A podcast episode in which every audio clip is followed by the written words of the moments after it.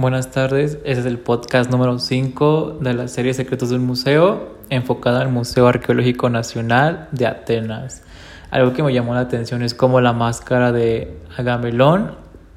era, rey, era el rey ficticio que Homero relataba en sus historias, pero después se dieron cuenta que pertenecía a otro rey.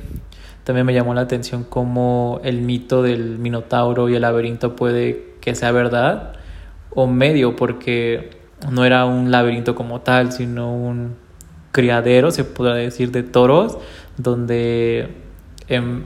en vez de que el, toro diera, miedo, perdón, eran alabados. También algo que me llamó la atención es cómo se encontraron estatuas en el mar, pero más un pedazo de metal que creían que era enviado por aliens porque estaba muy detallado y era muy chico para tener figuras y formas dentro de este, pero era parte de un planetario portátil ya que en, en las eras antiguas era muy importante conocer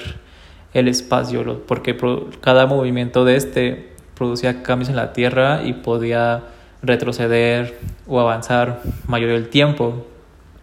Algo que me sorprendió fue cómo Atenas ganó una batalla que se veía perdida y ganó por sus barcos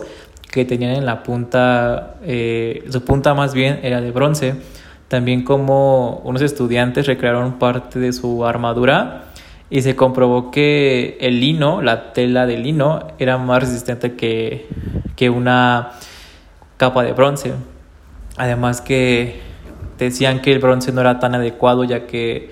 hacía mucho calor y esto pues producía que hubiera más cansancio en los soldados. Eh, algo que, que, no me gustó es que cómo votaron a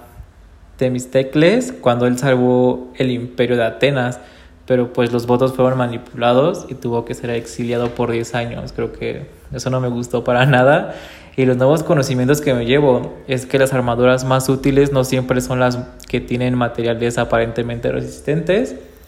y que las bebidas psicodélicas